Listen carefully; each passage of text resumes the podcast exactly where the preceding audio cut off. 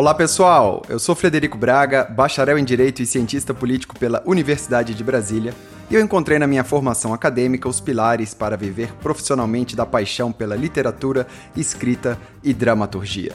Em 2017, estreiei o canal Ler é Verbo no YouTube, cujo objetivo é compartilhar as histórias e lições contidas nos livros em análises semanais.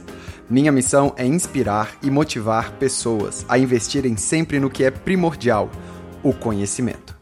Bem-vindos a mais um episódio de Ler é Verbo e hoje falaremos sobre o livro A Ordem do Tempo de Carlo Rovelli. Para começar o nosso programa, vamos ouvir ao vídeo que está no YouTube e depois nos encontraremos aqui. Vamos lá!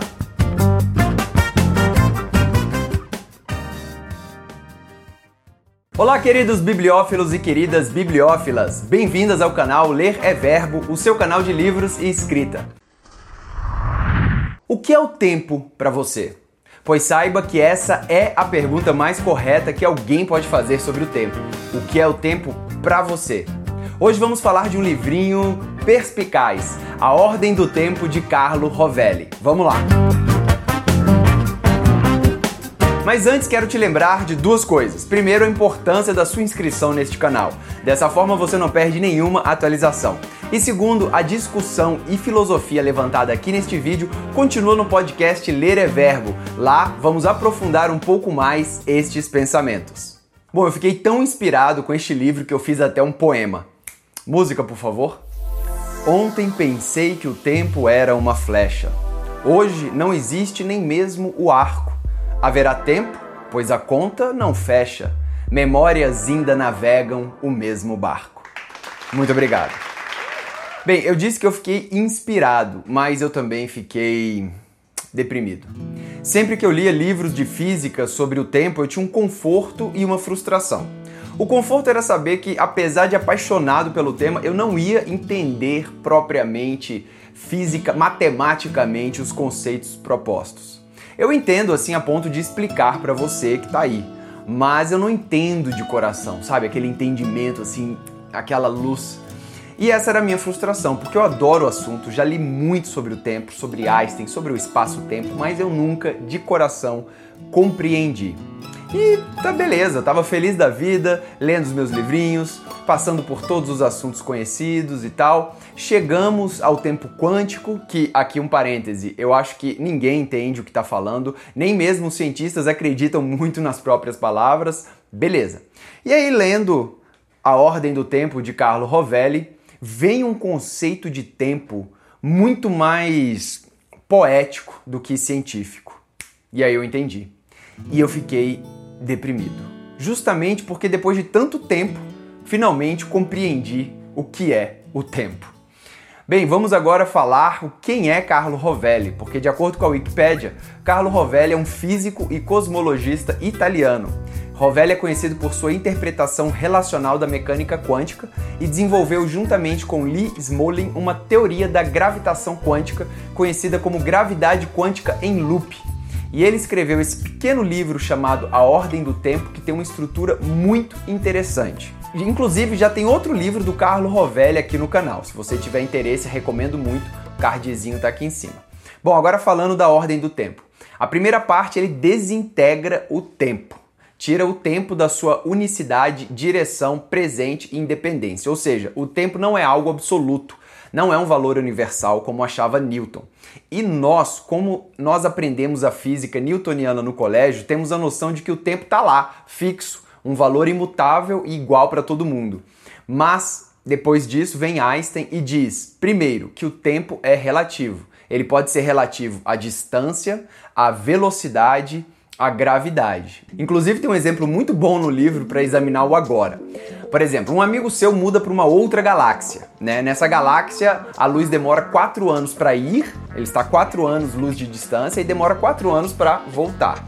Então você manda uma mensagem para o seu amigo e fala: E aí, cara, como é que tem umas coisas por aí agora?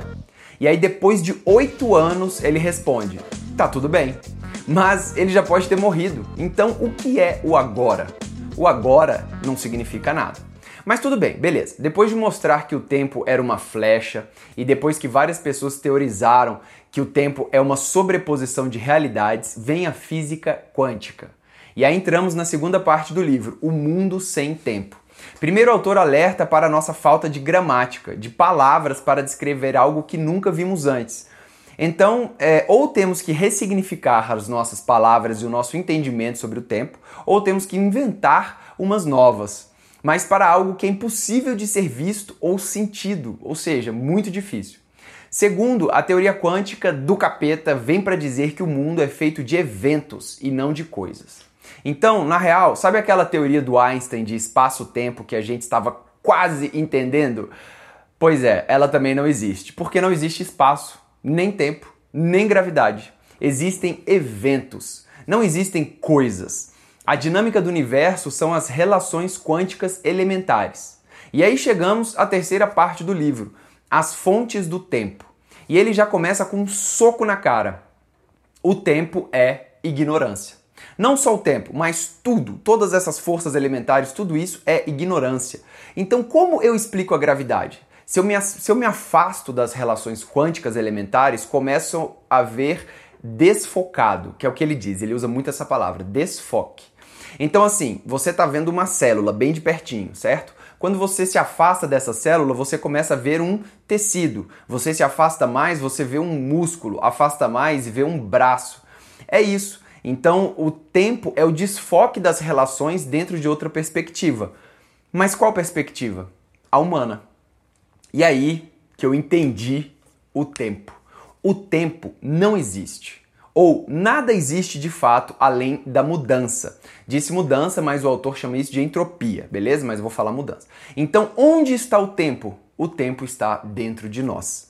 Cada um tem o seu tempo, porque o nosso cérebro, como máquina sinistra que ele é, ele tem memória. Então ele percebe algo no passado e ele prevê o futuro. Nós somos bons em prever o futuro. Foi assim que sobrevivemos na natureza. Através da criatividade, nós vemos o futuro. Então, o tempo existe para nós humanos, dentro de cada um de nós. O tempo, portanto, é isso. Existe inteiramente no presente, na nossa mente, como memória e como antecipação. Percebeu como é difícil esse entendimento? Mas quando você pega, pegou. Igual outro vídeo que eu tenho aqui no canal, que é o biocentrismo, que algumas pessoas não entendem mas outras conseguem pegar o conceito. Então, para terminar, nada melhor do que o nosso próprio autor, cientista, poeta, que é resumir suas ideias em um parágrafo. Eu sou este longo romance que é a minha vida. É a memória que une os processos espalhados no tempo dos quais somos constituídos. Nesse sentido, existimos no tempo. Por isso sou o mesmo que era ontem Compreender a nós mesmos significa refletir sobre o tempo, mas compreender o tempo significa refletir sobre nós mesmos. Carlo Rovelli.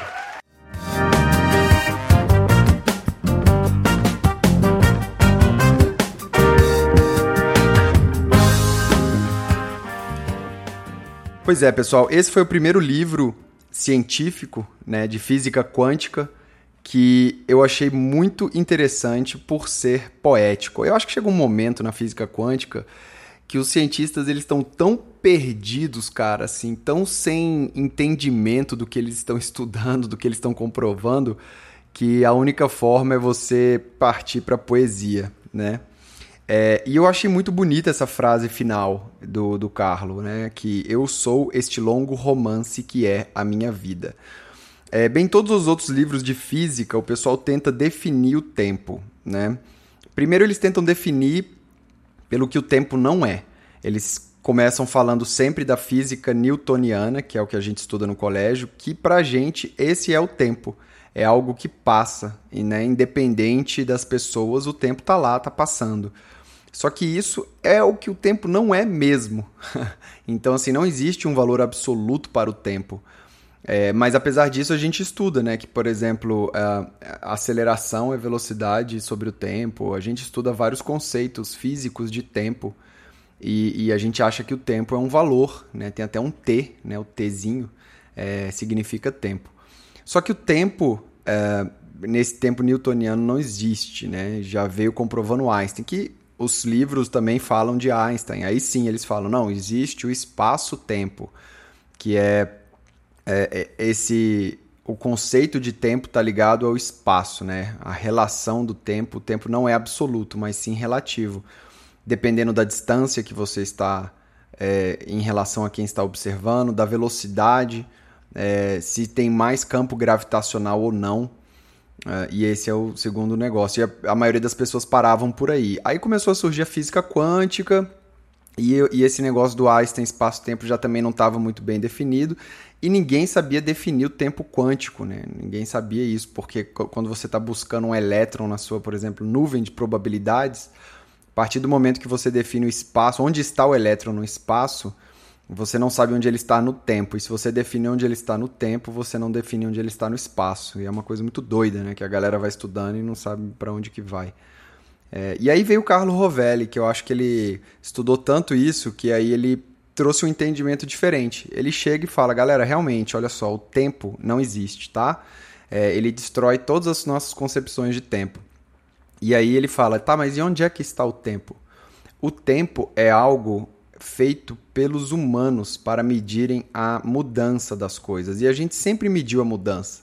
A gente mediu a mudança é, do Sol no, no, na posição do céu, é, a natureza em seu ciclo. Então, para a gente para os seres humanos, é, o tempo faz muito sentido, porque é, ele, ele ajuda a gente a se posicionar na natureza. Né? Então, um relógio nada mais é do que uma marcação é, social é, para a gente, os humanos, se entenderem.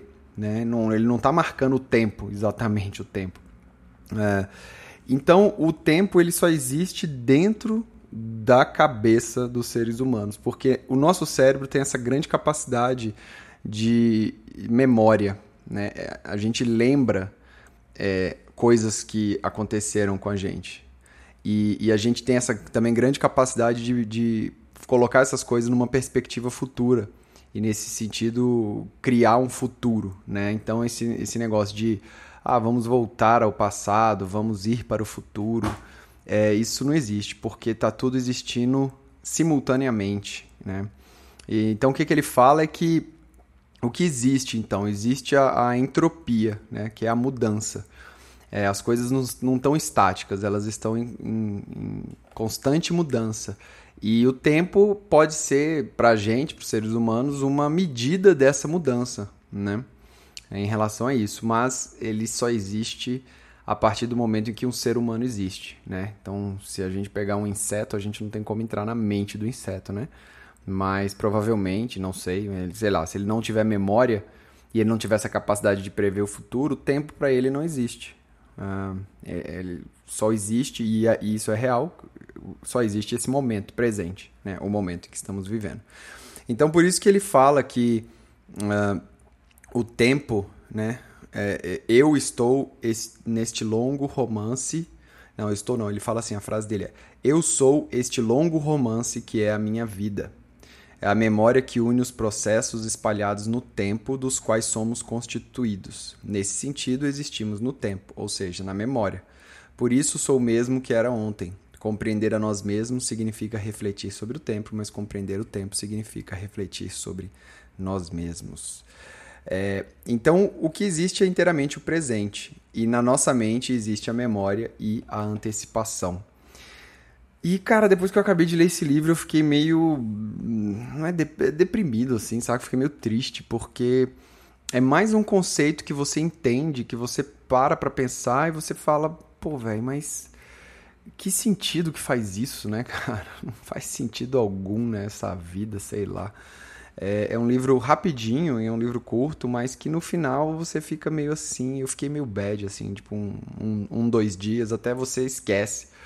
É, porque ele vai mostrando que realmente, cara, várias coisas são construídas pela cabeça, nossa cabeça humana. E, e, esse negócio de programar o futuro, projetar, é muito doido isso, né? Onde é que fica é, é, essa antecipação que a gente consegue prever, né? Se, se tudo é, é essa entropia, se tudo são essas mudanças, é, que, que força você tem para moldar as coisas de acordo com o futuro que você planeja? Nenhuma, né? Isso aí é absolutamente nenhuma. O, o, o, nosso cérebro chegou a um ponto de desenvolvimento que a gente sabe que se a gente mudar algo de lugar ou fizer algo, ação né, e reação, as coisas vão uh, acontecer de determinada forma. Mas isso não quer dizer que num futuro muito. nem muito longe, um futuro de, de 10, 15 minutos para frente, isso vá se desencadear onde a gente quer. Né? Uh, enfim, mas isso é muito doido. Mas isso também você não pode ficar pensando desse, dessa forma, senão você acaba não é, planejando o seu futuro, não. Uh, enfim, né?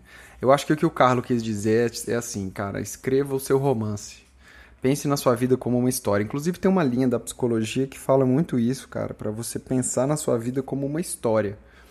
É, e, e, e, realmente é isso, porque o que, que são suas memórias? É, é uma história que você conta a si mesmo é, com sentimentos e sensações. Então essa linha da psicologia ela fala: se você quer mudar algo que está te incomodando hoje em dia, que está numa memória, muda a memória, velho. reescreve essa memória, pensa nela de outra forma, coloca outros sentimentos nessa memória, que a sua história vai ser reescrita.